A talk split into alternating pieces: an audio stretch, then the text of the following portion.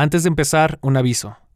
Queer Historias Disidentes contiene escenas y situaciones explícitas que podrían no ser aptas para algunas personas. Consulta las notas del episodio para encontrar advertencias del contenido mucho más detalladas e información sobre servicios de ayuda. Comencemos. Esto no es radio.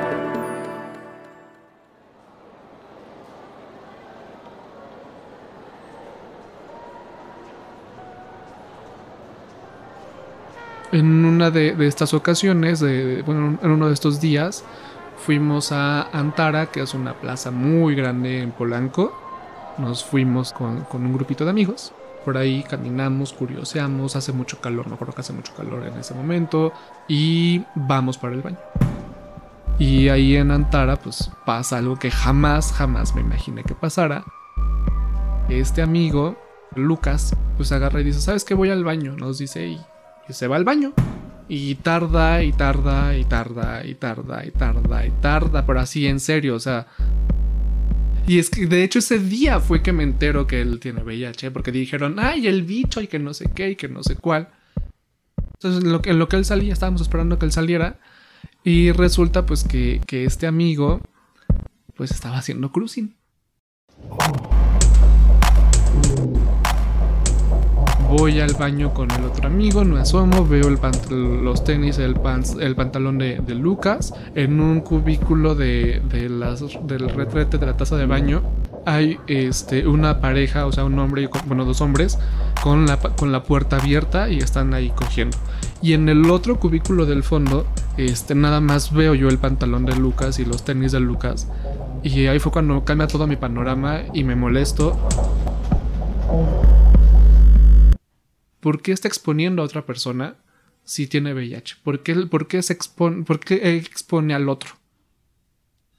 Y en sí ver a Lucas que está teniendo un acto sexual con otra persona es lo que me molesta y es lo que hace que me salga del baño y me salgo y sí le digo a, mi ex al oído y así lo más bajito posible. O sea, ¿por qué lo está haciendo? ¿Por qué tan irresponsable? Porque quiere y sabes qué, hablamos en la casa. O sea, así tal cual me dice, o sea, y, también él se, se molesta por mi molestia.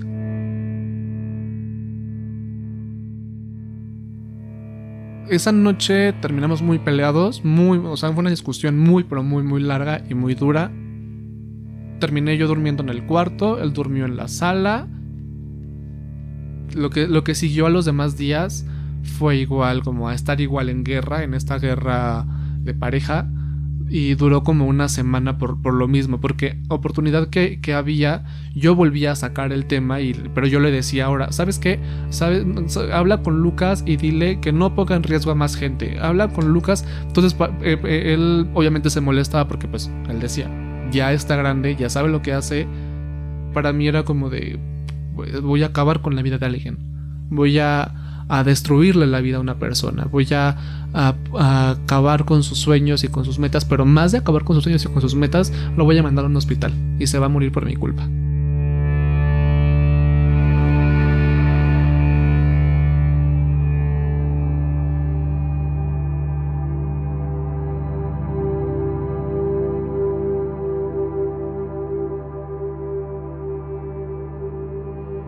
Bienvenida, bienvenido y bienvenide a Queer, Historias Disidentes. Yo soy Eric Yáñez y lo que vas a oír hoy es la historia de un chico llamado Manuel León. Cambiamos algunos nombres para proteger la identidad de las personas involucradas. Esta historia fue producida por Eduardo Serralde y se llama No le cuentes a nadie. Cuando yo salgo la primera vez del closet, eh, porque fueron dos veces, yo acababa de entrar a la prepa, tenía yo unos 15 años, estaba yo justamente hablando con mi mamá, ella me dijo algo que me quieras decir, o sea, ya presionó para que yo le dijera, pues sabes, y le dije tal cual, ¿no? Soy gay. A mi mamá todos decimos que ella es la, la más open mind tanto de mi casa como de su familia. pero eh, en ese tiempo ella también era un tanto machista, eh, o sea, o si no machista, no, machista no, homofóbica, esa es la palabra tal cual. Cuando salí del closet, mi papá, me, mi papá me recalcaba que me iba a dar sida, o me podía morir por sida y no había cómo costear un, un tratamiento por sida por el hecho de ser homosexual.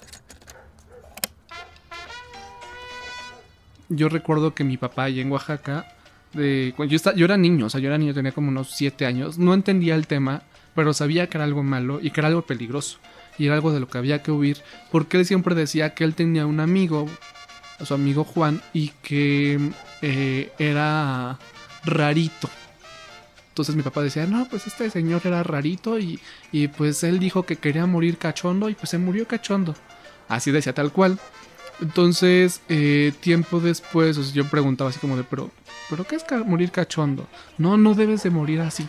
Cuídate, porque eso pues le da a la gente rara.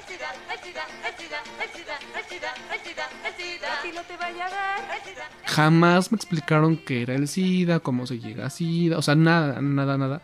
Pero sí me enseñaron tal cual a tenerle miedo y a tenerle rechazo, o sea, rechazarlo. Y ahora sí que a huirle y, a no y todo, ¿no?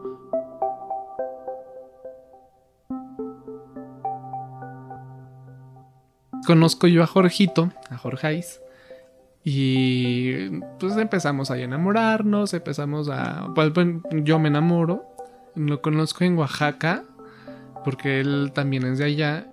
Él sí vivía aquí en la Ciudad de México y yo venía a verlo seguido. O luego él iba a Oaxaca, eh, nos veíamos. Fue un motor para que me fuera a la Ciudad de México fue del pretexto ideal, o sea, fueron muchas cosas. Sí, Oaxaca es hermoso, pero no hay oportunidades laborales, de trabajo, de estudio y mucho menos hay pues libertad para, para los que somos gays, ¿no? Para, entonces para mí esa era mi, también mis, por eso eran mis ganas de salirme de Oaxaca. En ese momento Jorge y yo, bueno, vivíamos los dos en el departamento y aparte también su hermano y aparte también un amigo de su hermano y a veces llegaban los suegros, o sea, y era un departamentito chiquito así miniatura. Me costó muchísimo. Fue un infierno, o sea, fue así. No me acostumbraba, no me acoplaba, nunca me acostumbré, nunca, me acoplé. Pues la relación era muy violenta, posesiva, controladora, de él hacia mí, también yo un poquito de, de mí hacia él. Jorge y yo nos dimos un, break por ahí de septiembre de, ese año del 2018 y me voy a vivir con, Joaquín. Joaquín es una persona muy importante en mi vida porque pues ha estado presente en momentos muy muy cruciales, si no es que en casi todos los momentos de mi vida. Ha estado en momentos en los que salí del closet, cuando me tuve que enfrentar yo también a, la homofobia en Oaxaca, al rechazo. Eh, o sea, ha sido una persona que, ha estado siempre en, momentos muy, muy, muy importantes. la idea fue de él porque pues yo me acababa de separar de, Jorge. Y entonces Joaquín agarra y me dice, ¿sabes qué? Tú necesitas una borrachera para, para superar a este señor. Teníamos primero por ahí unas, unas este, cervezas y así nos fue pasando la noche. Empezamos a platicar de todo, ¿no? Y él me preguntaba de, pues sácalo, o sea, yo te veo como que estás tenso, como que quieres decir muchas cosas. Y empecé yo a hablarle, ¿sabes qué? Es que, pues sí, la mi, suegra es, este, pues una señora que me cae mal, mis cuñados también me caen mal, estoy muy estresado porque nada, todo, me piden que yo haga todo, que yo pague todo, o sea, cosas, ¿no? Dije, ¿sabes qué? Ya, creo que ya saqué todo lo que tenía que sacar. Ya no tengo más que decir. Ya estoy muy, muy liberado. Y él agarra y me dice, pues sabes que yo sí tengo algo, que contarte, algo que es muy importante que debes saber, y más porque te acabas de venir a vivir para acá. Y camina a, su cuarto y en su cuarto sale de su cuarto con una carpeta así muy grandota de esas de anillos de metal. Me dice desde hace unos meses, no me acuerdo, creo que fue por enero de ese año, me empecé a sentir mal. Mi ex también me, me llamó y me, contó algunas situaciones que tenía que estar enterado. Se me ocurre ir a hacerme una prueba de VIH y ahí es cuando me notifican que tengo un diagnóstico de VIH, pero además de tener un diagnóstico de VIH, tengo hepatitis C. Estuve yendo al hospital, ya estuve yendo a la clínica, me estuvieron haciendo múltiples estudios y el, hígado lo pudimos tratar a tiempo y ya las cuestiones del hígado ya están muy bien. Lo primero que pasa por mi mente es eh, son ganas de llorar. Pero ganas de llorar no por, por, por, porque esté con un diagnóstico de VIH, sino porque lo pasó todo solo. Porque una persona tan importante para mí, yo la dejé que pasara por esto solo, ¿no? Es, eso es lo que a mí me, me, rompe por dentro. Lo dejé que hablara, que me contara, me explicara todo. Y al final lo, lo, lo, que le pude decir con la voz entrecortada, como se me está entrecortando ahorita, es perdón por no haber estado cuando más me, necesitaste, cuando más necesitaste de mí. Y entonces es cuando le cuento de Lucas y ahí es cuando le digo lo que pasó, lo que vi de Lucas y cómo me sentí, cómo reaccioné. Y entonces él me dice, ¿sabes que nunca más lo vuelvas a hacer? Porque se siente bien culero que, te lo digan, ¿no? O sea, que tú como persona que vives con VIH te digan, no lo hagas, no vivas, no, no disfrutes, no te relaciones, no tengas sexo, que te limiten tus, tus sueños. Y es cuando entiendo perfectamente, o sea, eh, también me llego a sentir culpable de cómo actué y, cómo señalé a Lucas, porque decía, es que yo no me informé, por no estar informado, los empecé a señalar y los empecé a juzgar de una forma que no se merecen.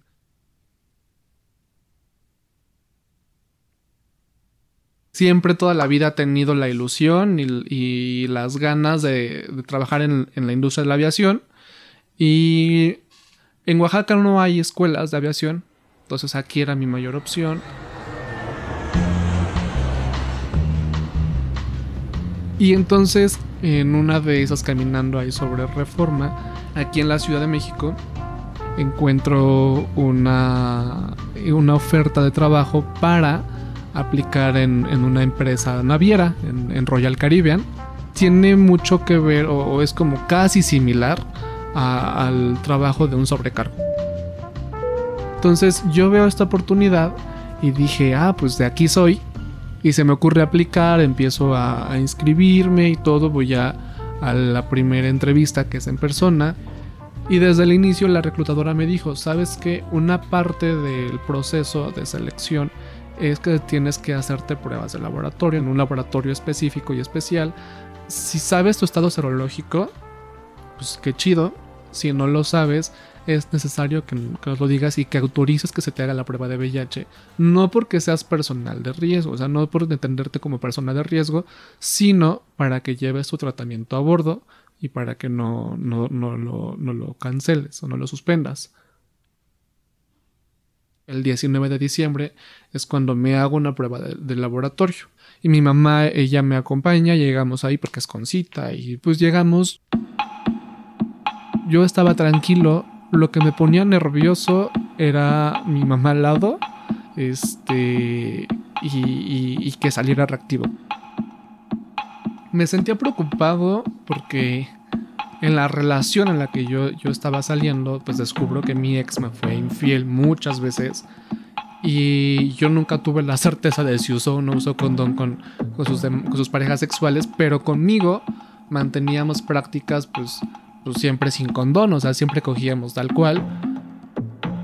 Pero también estaba consciente de que yo, antes de él, yo había tenido prácticas sexuales también sin condón varias veces. Me toman el tubo de sangre y todo.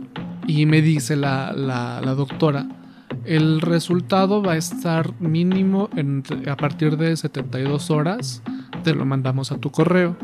A menos de que sea algo extraordinario, entonces sí te, te avisaríamos con, menor tiempo.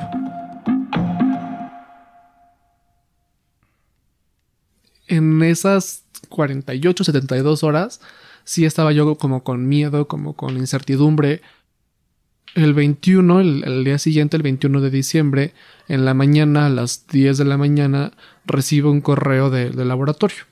Estaba por desayunar me suena el teléfono del celular de, notificación, checo, es un correo electrónico eh, el asunto del correo es urgente. Y dije, ay Dios. O sea, dije, lo primero que me pasa por mi mente es, tengo VIH. Nos surge que se comunique con la doctora fulanita de tal, no me acuerdo de su nombre ahorita. Es muy importante para dar seguimiento a su situación.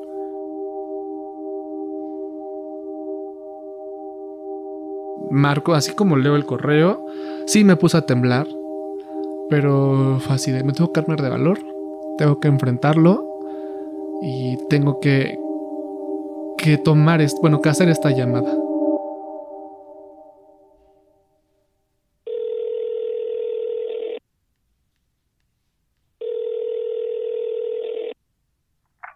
Empiezo a hablar con la doctora Mónica y la doctora Mónica pues sí me dice, ay joven, pues tengo que decirle tres cosas.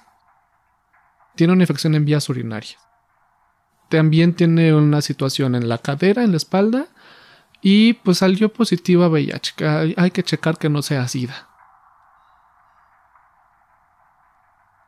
Lo digo tal cual así, porque la forma en la que lo dice también marca un momento en mi vida. O sea, si bien yo ya me estaba familiarizando con el VIH, ya lo entendía como algo normal, ya lo estaba entendiendo que era parte de mi vida tal cual, en ese momento el que dijera hay que checar que no sea SIDA, que dije, güey, sí me voy a morir. ¿Y cómo le voy a hacer? ¿Cómo accedo a tratamiento? ¿Me voy a morir? Y yo lo que le digo a la doctora fue, necesito saber dos cosas o sea, mi, voz se oía muy seria, muy fuerte, muy formal, pero yo estaba tambaleando. Entonces le, dije, ¿sabe qué? Necesito que me diga dos cosas y una es, ¿qué sigue? O sea, una que sigue en el sentido laboral con la naviera y dos, ¿qué sigue en la parte médica? Entonces ella, ella me dice, pues en la parte laboral las navieras nunca han tenido ningún problema de, de, contratar a personas que viven con VIH.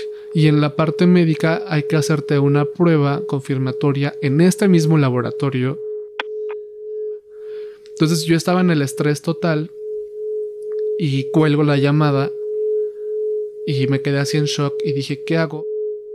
Entonces le marco a Joaquín dije, y no me responde, él estaba en su trabajo. Le dije, oye, tengo que hablar contigo, es urgente. Me toma la llamada ahora sí y me dice, ¿qué pasó? dije, bueno, pues me acaban de llamar, me dieron los resultados del laboratorio y tengo VIH. dije, no sé qué hacer. Entonces me dice él así de, ok, este, ven a mi trabajo y hablamos. Lo que iba en el transporte público, le escribo también a, a, mi ex, a Jorge, y le digo, oye, tenemos que hablar. Como ya, ya, hablábamos mejor, ya tenemos mejor comunicación, me dices, ¿qué onda? ¿Qué pasó, morrito? Que no sé cuál, este. ¿Qué? ¿Por qué me hablas tan serio? Le dije, no, tenemos que hablar, ¿puedo verte hoy? Y me dice, ok, ¿a qué hora, a qué hora quieres que nos veamos y en dónde? Le dije, entonces veo a las 5 de la tarde, 6 de la tarde en el Zócalo. Nos vemos allí en el Zócalo, saliendo del metro del Zócalo. Me ve así súper estresado. Estaba yo blanco, así pálido, pálido, pálido. Entonces que empezamos a caminar sobre Palacio hacia el tribunal. Caminamos, caminamos, caminamos. Estaba yo muy serio, muy sacado de onda. Y entonces me, me dice este Jorge qué es lo que estaba pasando, que estaba ya muy preocupado, intrigado. Este, le dije, mira, no te había contado. Me hice el laboratorio, que era la siguiente parte de que pedía la naviera. Ya me dieron los resultados y resulta que salí positiva a VIH. Y ahí hago una pausa muy grande y él también así como que hace una pausa medio rara. Y me dice, ¿y luego? Y le dije, no, o sea, déjame terminar. Salí positiva a VIH, hay que hacer esto, hay que hacer lo otro. Y sabes qué? Si para ti esa es una razón por la cual no quieres continuar con la relación, porque ya habíamos hablado de continuarla, si no quieres continuarla, está bien, tienes todo tu derecho. Me suelto a llorar por así, las lágrimas así enormes, enormes, enormes. Y él agarra y me abraza y, me dice, no, flaco, o sea, eh, nos separamos por otras cosas, pero un diagnóstico de VIH no va a hacer que, que rompamos totalmente la relación. Me, recuerdo que, que me dice esto de no pasa nada, flaco. Y entonces decirlo eso, de- oírlo decir eso, perdón, fue que me sentí un tanto humano de nuevo. Recibir, porque es que recibir un diagnóstico de VIH me hace sentir un tanto, en ese momento me hace sentir un tanto raro, un tanto inhumano, un bicho raro, y, sabía que lo que venía o iba a pasar en cualquier momento iba a ser la exclusión, el rechazo, porque yo lo había visto en mis amigos, o bueno, bueno, o sea, y lo que pasaba en Oaxaca y lo que pasaba en varias partes.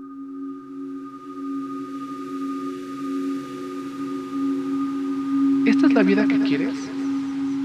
Es miedo. La primera palabra y lo primero que pasa es miedo. Los homosexuales se mueren por eso. El tener que enfrentarme a mamá ahora y decirle, mamá te fallé. y están con un tratamiento de por vida por el SIDA. Mamá tenías razón, ¿no? Mamá. Tienes el dinero para... Siempre, siempre tuviste razón y... Cuídate porque eso pues le da a la gente rara. Perdón por, por no hacerte caso. Voy a acabar con la vida de alguien. Voy a, a destruirle la vida a una persona.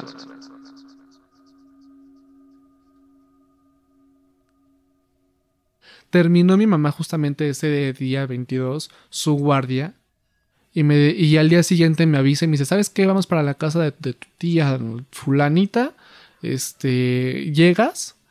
Y le dije, ah, sí, sí. Entonces llego yo a, la, casa, a la casa de mi tía la fulanita.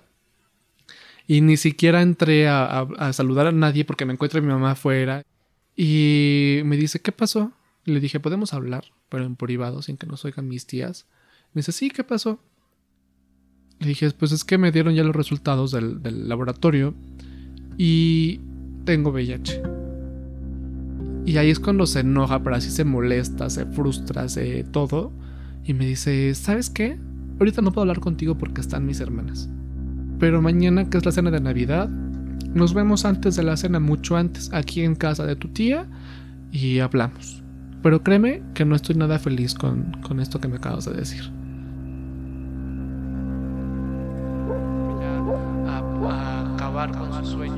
O sea, esa noche no dormí nada, te lo juro, no dormí nada.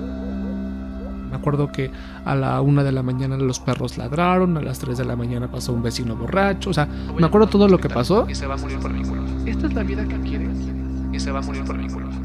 Mi miedo en sí era a tener que enfrentarme otra vez a mis padres, un segun- una segunda salida del closet y que fuera otra vez de forma violenta.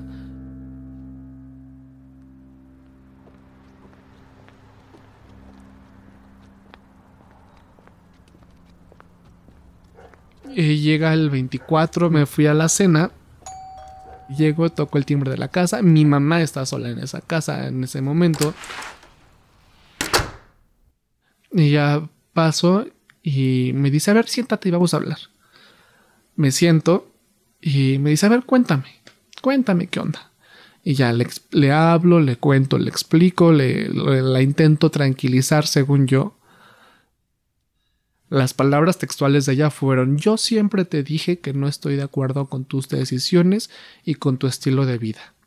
Y me vas a escuchar, Víctor Manuel, porque no me has querido escuchar durante todos estos años. Pero esto que estás haciendo no está bien. Y sabes qué, pues esta enfermedad tú te la buscaste. Yo no quiero un hijo que esté todo el tiempo enfermo y tirado en una cama. Ese no es el hijo que yo crié. Hace una pausa, toma aire y me dice, pero tienes una familia.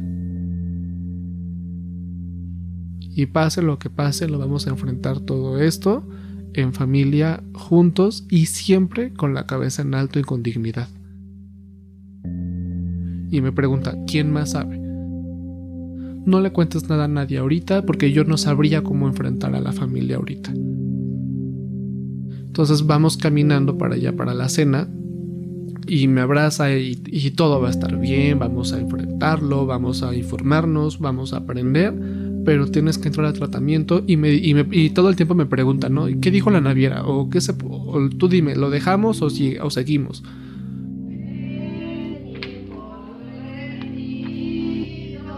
La cena de Navidad fue lo más común, o sea, fue, fue, ya después se llevó como una cena normal. Me acuerdo que eh, platicamos, bailamos, cantamos, echamos relajo y todo.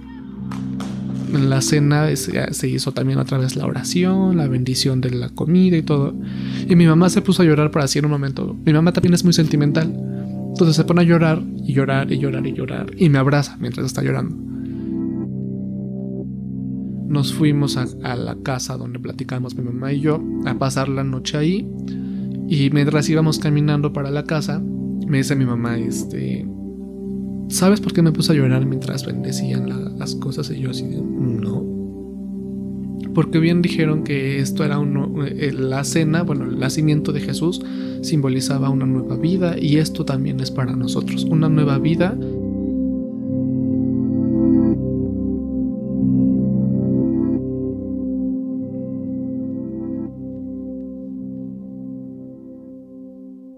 Para mí cambió totalmente el panorama y la perspectiva y el decir, tengo una familia, tengo una red de apoyo, tengo gente que me apoya y que me respalda. Y eso fue lo que me ayudó bastante y me ayudó a sentirme más tranquilo y confiado con, conmigo mismo, o sea, más seguro de mí mismo.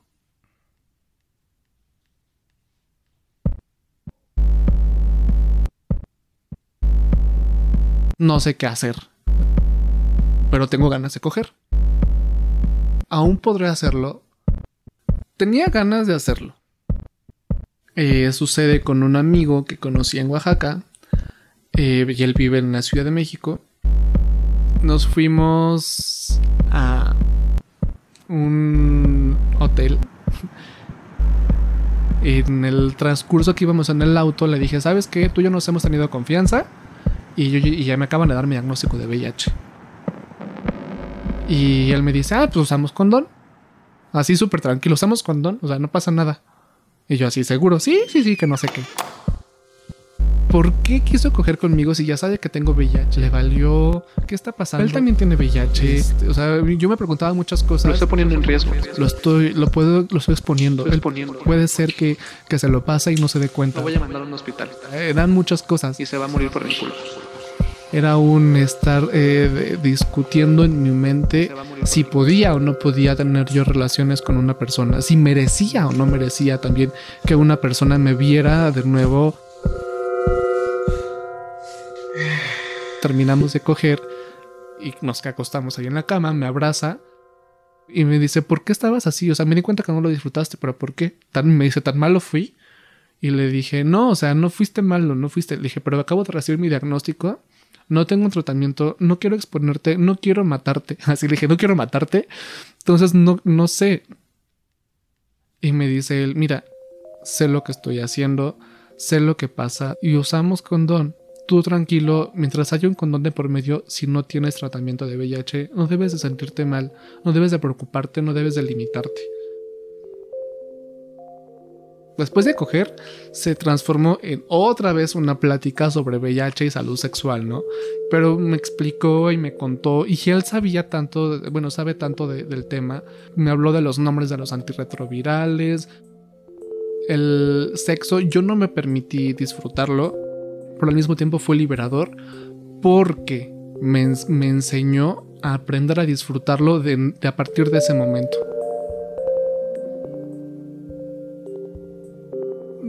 Royal Caribbean, su respuesta fue: No tenemos problemas, pero que la institución de salud de tu país dictamine cómo estás ahorita en tu diagnóstico, nos notificas a nosotros y entonces te vamos a dar una respuesta de si continuar o no con el proceso de adiestramiento. Pero desde ahí empieza también la parte interesante de mi diagnóstico, contacto a un amigo que, conozco de Oaxaca que trabajaba en una asociación de allá de Oaxaca y le pregunto así de, oye, ¿cómo me pueden acompañar a hacerme una prueba de VIH de Condesa? Íbamos tres chicos y aparte el que nos llevaba. Entonces, a los dos chicos los pasan primero que a mí, les hacen este, sus estudios y sin problema les dan sus resultados. Y a mí me pasan y tardaron muchísimo, muchísimo, muchísimo. No te miento, en- con ellos tardaron 45 minutos máximo, conmigo tardaron más de dos horas. Ya, entregan mis resultados de, de sangre. Dice, este, allí en, en la hojita, dice, bueno, VIH reactivo débil. repitieron la prueba varias veces con las tomas porque no se podía definir el diagnóstico. El 31 de enero, jamás me olvidaré esa fecha, me toca la consulta con la doctora. Bueno, pues vamos a leer todos tus laboratorios y resultados. No, pues estás muy bien, red química sanguínea, todo muy bien. Y me dice, ahora sí, entremos en lo que nos importa. agarra la pantalla y me acuerdo que su cara fue así como de sacada de onda, de, qué onda, ¿no? Y le digo, ¿qué pasó? Le, dije, ya no me, no me ponga en, en, esas ansias. Y me dice, ¿por qué? le dije, pues quiero iniciar tratamiento ya. Y me dice, no, cariño. Voltea la pantalla y me dice, mira, estás, eres indetectable. Y yo así como de qué? Y me dice ella, ¿alguna vez has tomado algún antirretroviral o, o recientemente lo has tomado? Y yo, no, pues no, nunca. Ah, ok, todo concuerda. Eres un paciente Elite Controller. Y yo así de, eh, ¿qué, o sea, ¿qué onda? ¿Qué es eso? Me dice, esto quiere decir que un paciente Elite Controller es un paciente, pues uno en un millón, su cuerpo logra hacer que el virus no se siga multiplicando. En sí hace lo que el tratamiento antirretroviral debe hacer, pero sin usarlo, sin necesitarlo siempre son indetectables o tienen cargas virales súper mínimas. Y aunque tengan cargas virales, la verdad es que es una cepa de virus tan, tan, tan, tan, tan, tan débil e inofensiva que no se transmite, que no le entra a nadie, o sea, nada más está ahí. Y le dije, ¿y eso cómo funciona? ¿Durante cuánto tiempo? ¿Cuándo expira? ¿O, qué, no?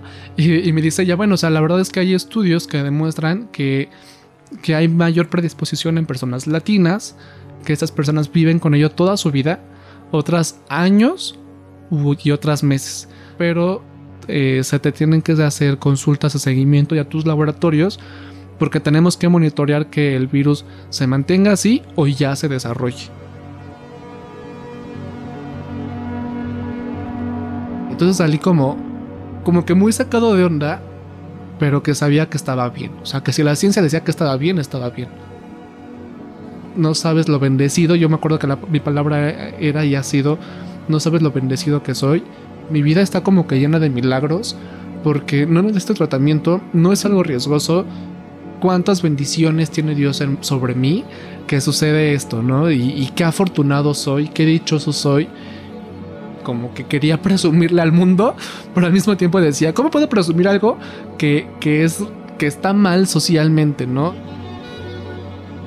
Yo me acuerdo que quería neta agarrar y, poner en Facebook. ¿Saben qué estoy pasando por todo esto? Pero lo mejor del caso es que soy un caso único en un millón y la neta la ciencia no, nunca se ha explicado por qué les pasa esto a las personas como yo, pero es maravilloso. Pero pues bueno, no puedo porque mi mamá me está pidiendo que no le cuente a nadie. Bueno, saliendo de la, consulta me fui a ver a, a Jorge, porque ya estábamos regresando. Ahí fue cuando le dije todo lo que estaba pasando. Y yo me acuerdo que él puso una cara feliz de no entiendo nada, pero me da gusto verte feliz, porque yo por fin estaba teniendo un momento de felicidad. Me fui abriendo con más tías y con primos y ya empezaba a ser un tanto más normal para mí. Es algo médico, algo que ¿qué sucede? O sea, ¿por, qué una persona con otra enfermedad sí la puede decir y sí la apoyan en su trabajo y o la apoya su familia o la apoyan sus amigos o lo ven natural y porque yo que tengo esto que también es algo médico me lo tengo que callar y lo tengo que guardar para mí o sea y yo decía no no no no no o sea y, sí me, irritaba mucho que, que me dijeran guárdatelo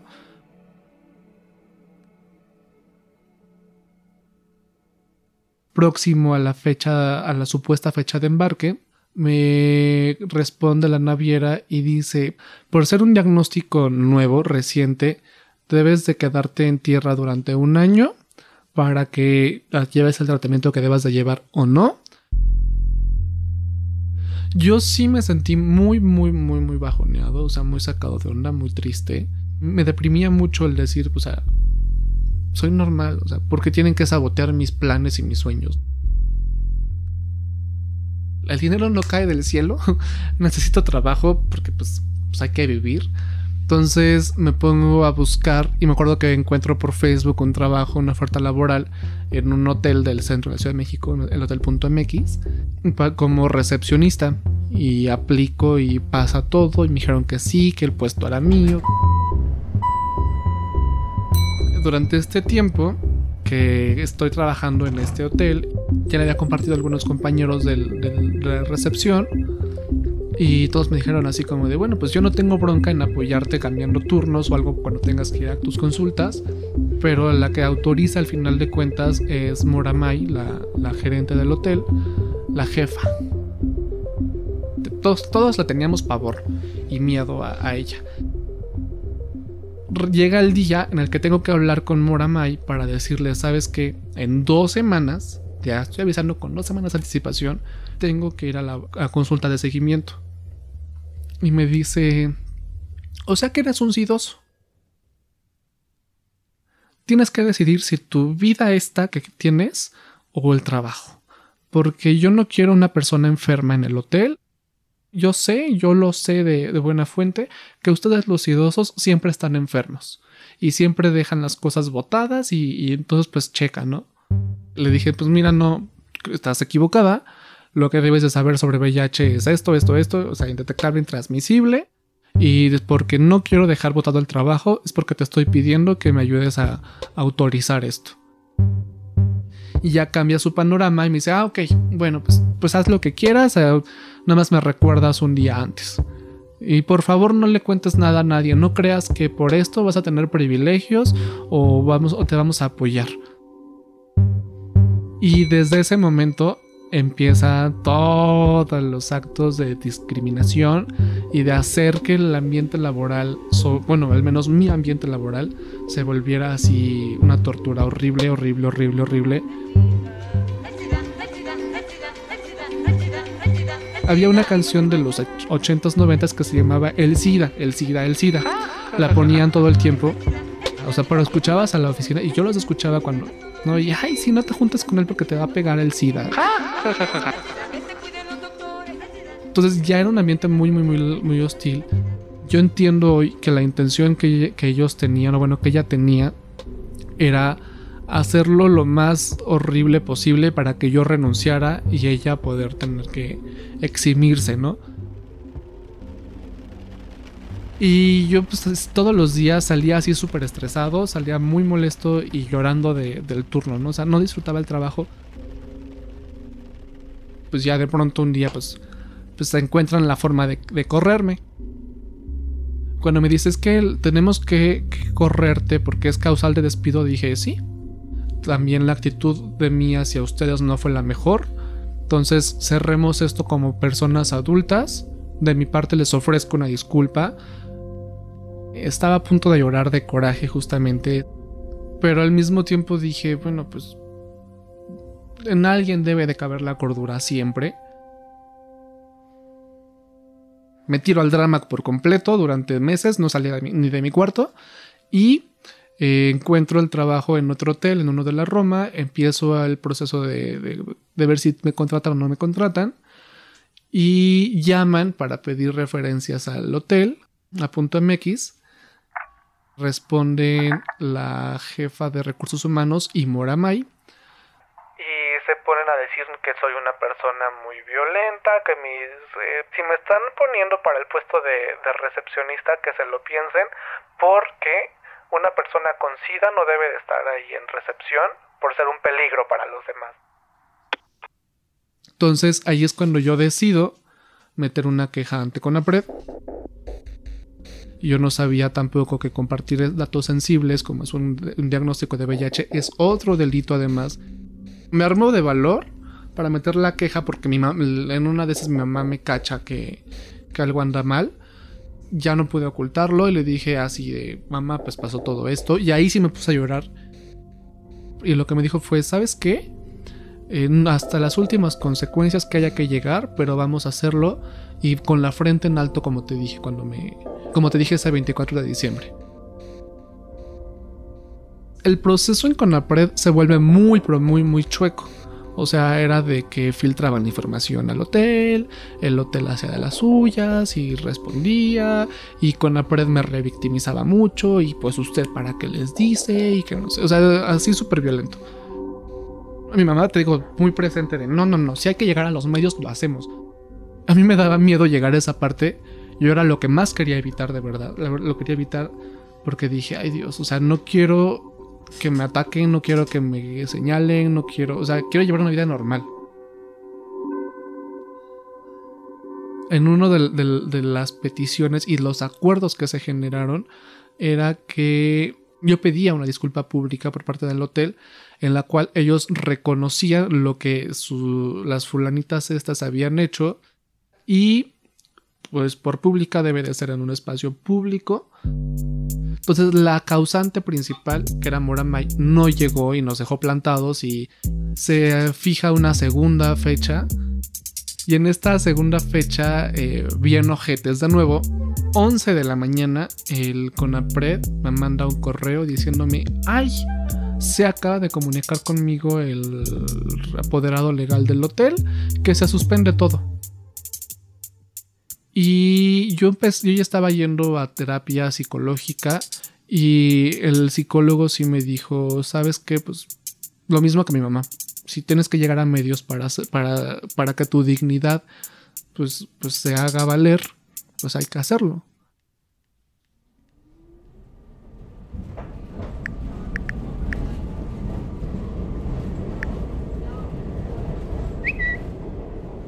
Ya, ya, acababa de abrir Twitter como que uno dos meses antes, es mucho. Y mientras voy en el metro, pues agarro y, pongo un hilo en Twitter. Omití los nombres del hotel y de la y de Mora y todos ellos, pero sí dije lo que estaba pasando. Y yo jamás me imaginé que ese hilo se fuera a volver viral o sea, y yo agarro, ve a quienes se me ocurrió, obviamente a, Claudia Sheinbaum, al gobierno de la Ciudad de México, etc. Así, y, y se hizo viral, viral, viral, viral, viral. Lo que no quería, de cierta forma, pues también sucedió. Sí recibí un tanto de acoso y un tanto de rechazo. Pero recibí muchísimas muestras de apoyo y de solidaridad, ¿no? O sea, muchísimo, esta gente está mal, este, y empezaban a retuitear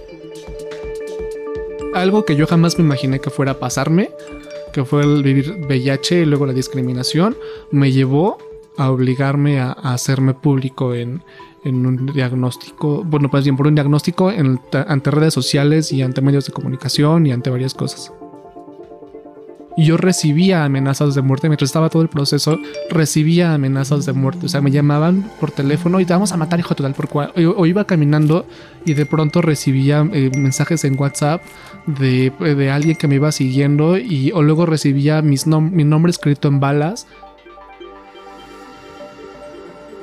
el lunes siguiente era la disculpa pública, ese lunes era la disculpa pública.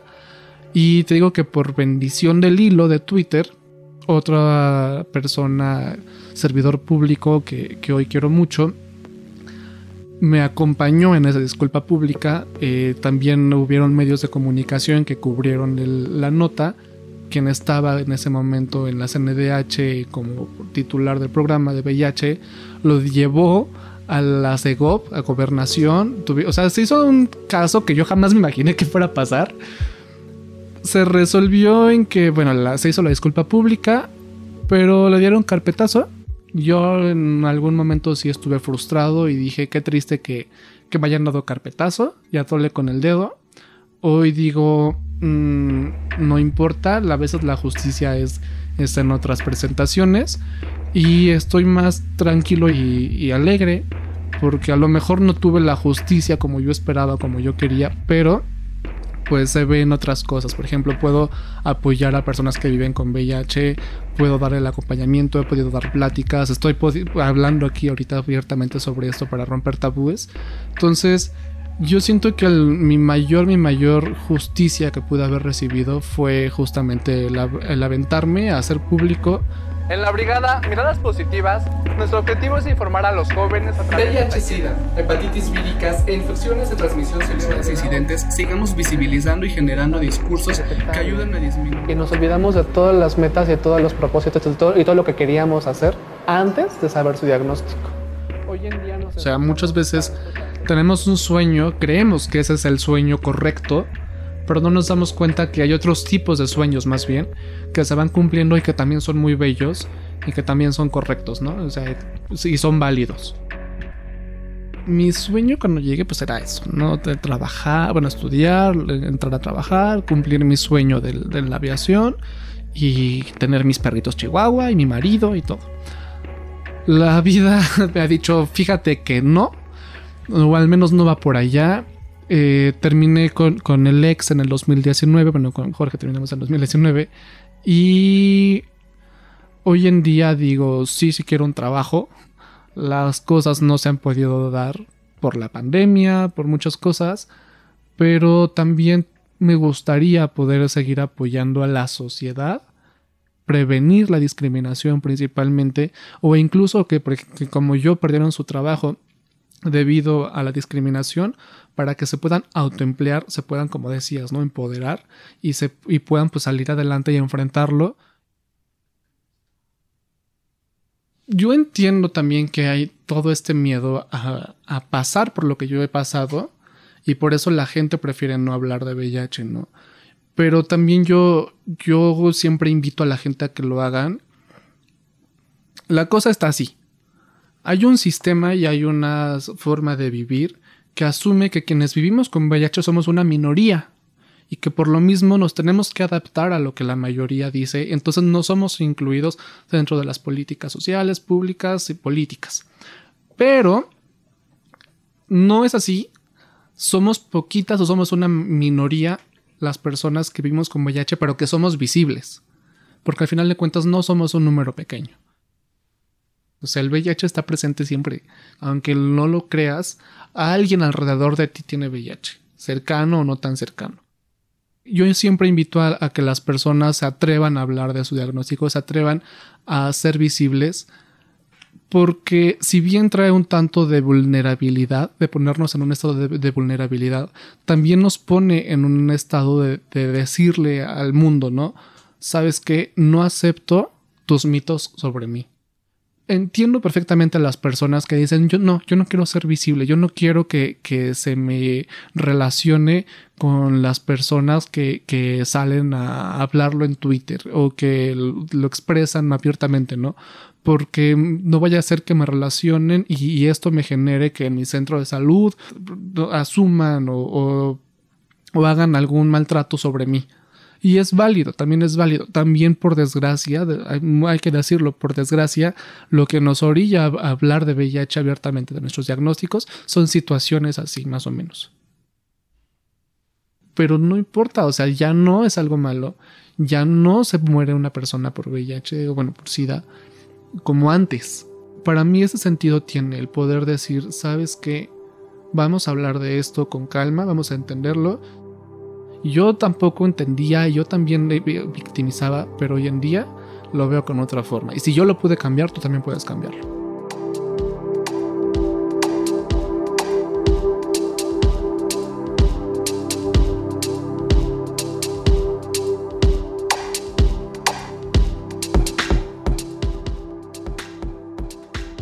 Muchas, muchas gracias a Manuel León por confiar en nosotros y permitirnos contar su historia.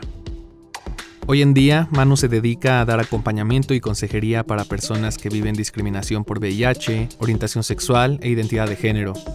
También participa activamente en jornadas de pruebas rápidas para detección del VIH y está armando un proyecto de defensoría de derechos humanos para las personas de la diversidad sexual.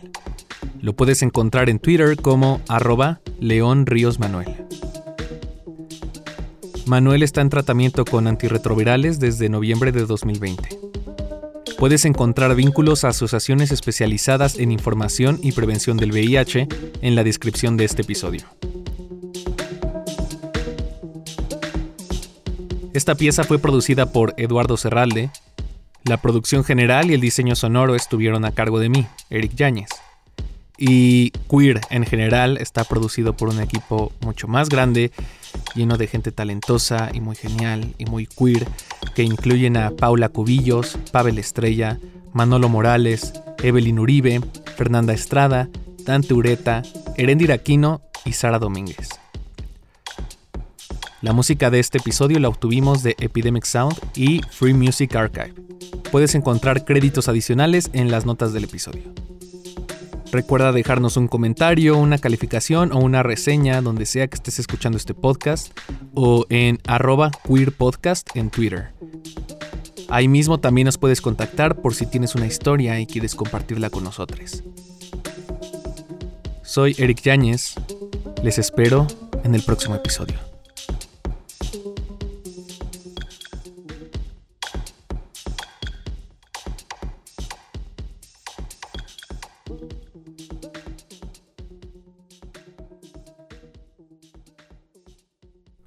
Oye, oye, oye. Antes de que te vayas, te quiero recomendar otro gran podcast sobre la sexualidad, el placer, la no monogamia y la ternura. Se llama Coger rico y amar bonito, y lo conducen César Galicia y Paola Aguilar, quienes por cierto se conocieron en Tinder. Y en el primer episodio, ambos comparten las historias y las razones por las cuales eligieron la no monogamia. Es un espacio súper chido para repensar las formas en que cogemos, nos relacionamos y amamos. Chécalo en la web de Esto No es Radio, que es esto no es radio.mx, o busca Coger Rico y Amar Bonito en donde sea que escuches podcasts. Esto no es radio.